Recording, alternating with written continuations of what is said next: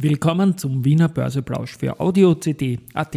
Heute ist Montag, der 6. März 2023 und mein Name ist Christian Drasti. An meiner Haut lasse ich nur Wasser und CD. Heute geht es etwas ausführlicher um Capsch Trafficom und Marinomed. Dies im Wiener Börseplausch mit dem Motto Market and Hey, here's Market and Me, podcasting for equity.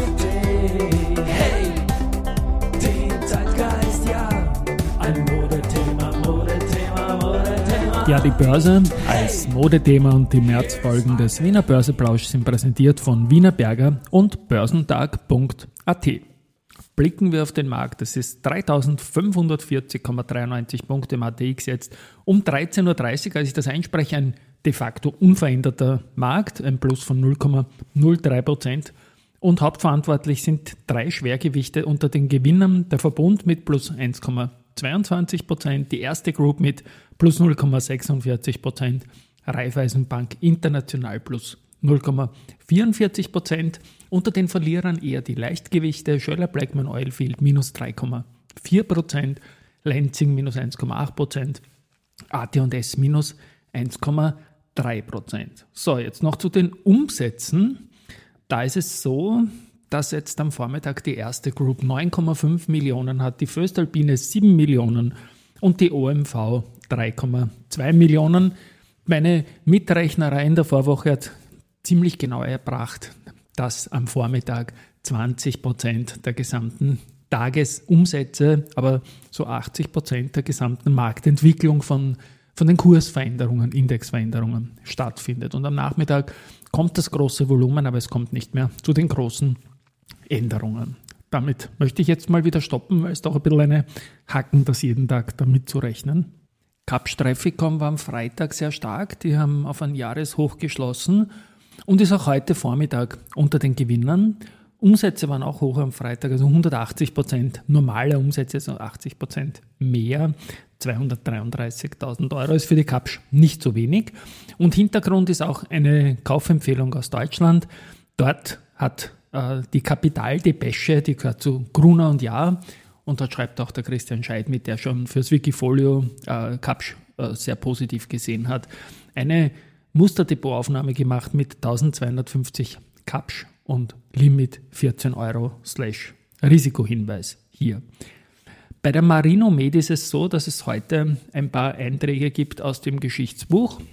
Keine harte Pause, Geschichte wird gemacht. Und zwar am 4.3.2021, also nicht heute, sondern vom Wochenende noch. Ich habe das summiert, war der drittstärkste Handelstag der Marino Med in der jetzt etwas mehr als vierjährigen Börsegeschichte mit plus 10,6 Prozent.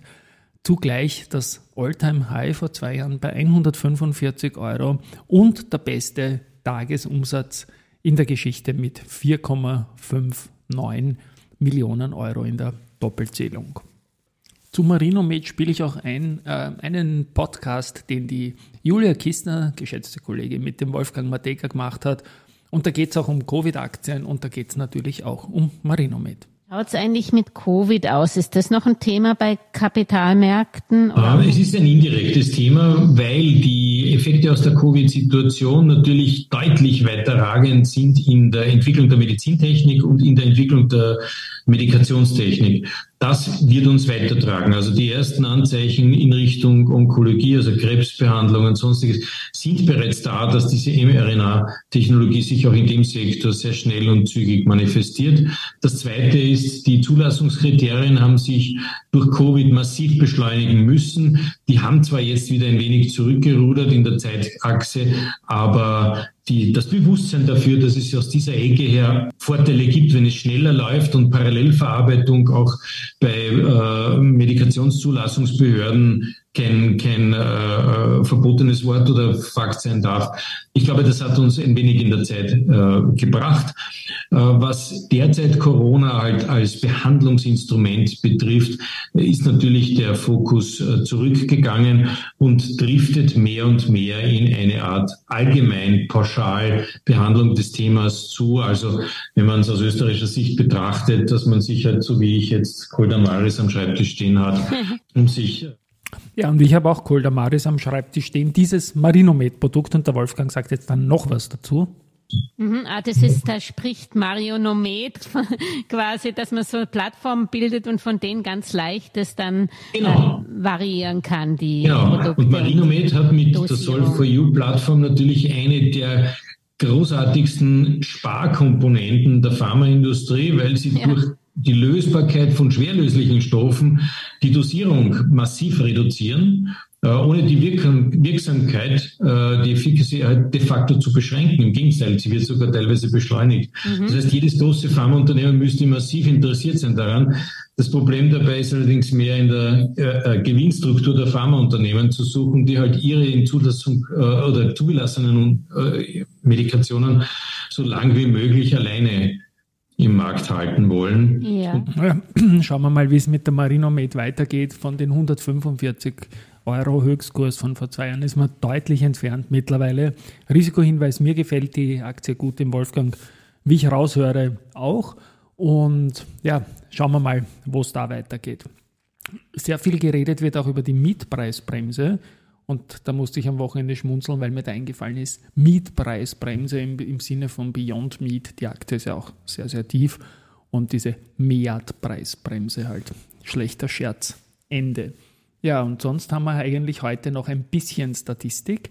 Und zwar die Wiener Börse hat gemeldet die Februarvolumina und die waren bei 5,2 Milliarden Euro und damit über dem Jänner, der bei 4,8 war, was auch eher selten ist, aber natürlich unter dem Februar des Vorjahres, der halt in dem Einfluss gestanden ist, dass da der Krieg losgegangen ist. Gut, die Contron gibt ein Update zum Aktienrückkaufprogramm und zwar die Gesamtzahl der seit 3. Februar erworbenen Aktien ist 177.320. Das ist ein Viertel des anvisierten Volumens, das äh, bis 6. August durchgeführt werden soll. So, und abschließend gibt es noch so viel Research, dass die Musik nicht ausreichen wird. Aber Equity Weekly, der erste Group, hat sich den Flughafen Wien angeschaut und die glauben, dass die starke Beschleunigung der postpandemischen Geschäftserholung sowie die langfristigen Wettbewerbsvorteile vom Flughafen im Aktienkurs nicht adäquat reflektiert sind. Empfehlung daher akkumulieren. Die Raiffeisen Research-Leute haben sich Andritz angeschaut und können sich dort Akquisitionen vorstellen. Also Schwerpunkt auf Übernahmen und Wachstumsmöglichkeiten im Hydrogeschäft. Bei UBM hingegen sieht man begrenztes Potenzial für die Aktie. Äh, Herausforderungen für Projektentwickler sind riesig und das weitere Kurspotenzial der Aktie sollte momentan begrenzt sein. Die erste selbst ist sich von der Baderbank ähm, angeschaut worden und die Baderbank sagt zuerst der Group Sell, geht aber mit dem Kursziel von 28,7 auf 32,8 Euro nach oben. Heute äh, ist es noch nicht, aber dafür morgen. Das ATX-Komitee wird tagen und da ist ja einiges pending. Wie gesagt, ich persönlich glaube nicht, dass es im ATX oder im ATXD Änderungen gibt, aber eine Minimalwahrscheinlichkeit, dass sich rund um Andritz und Föstwal Alpine, das glaube ich schon gar nicht, oder S-Immo und äh, Strabag was tun könnte, ist da. Werden wir morgen wissen. Tschüss und Baba.